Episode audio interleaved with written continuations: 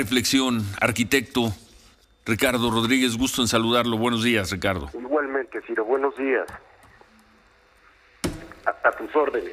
Una reflexión le pidió al, al presidente López Obrador. ¿Tuvo algún comentario por parte de él o de alguien del gobierno ayer después de que salió de Palacio Nacional? No. No. No, y la invitación es en el sentido apoyar la lucha contra la corrupción. Si la corrupción es un mal que hay que erradicar de nuestro país, pues la mejor, la mejor manera de combatirlo es a través de la transparencia. Y por ello es que eh, invitamos al presidente a reflexionar sobre este tema. Y el segundo que nos parece muy importante también es el relacionado al tiempo que se otorga a las entidades de la administración pública en este mismo decreto para expedir autorizaciones que aquí se señala cinco días y en caso de no ser eh, otorgadas se considerarán citas de hecho. Pues las reflexiones debería de operar en ambos sentidos, ¿no?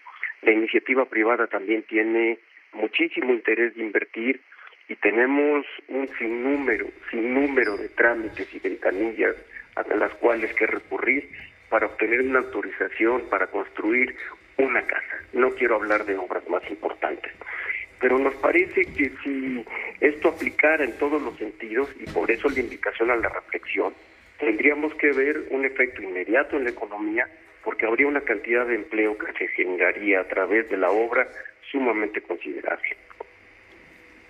Esa es la reflexión. Esa es la reflexión, Ciro.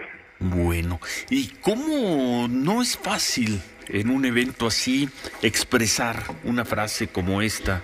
ante el presidente López Obrador en Palacio Nacional. ¿Cómo construyó este discurso, arquitecto? ¿Fue su pluma, fue usted o fue un texto revisado por, la asociación? Por, supuesto es un tema común de las sesiones ordinarias de la asociación. Eh, hay preocupación sobre estos temas.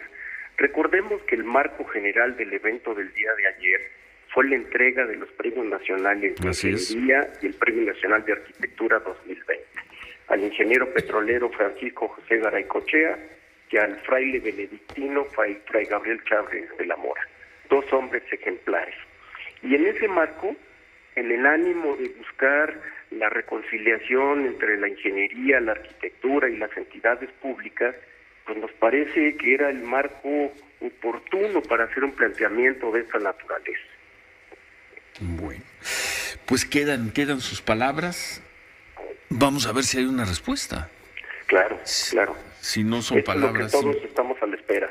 Bueno, una reflexión con mucho cuidado, además, creo que con mucha elegancia, lo plantearon, lo planteó usted a nombre de dos asociaciones muy importantes, ¿no? O de dos eh, grupos y gremios muy importantes, ingenieros y arquitectos.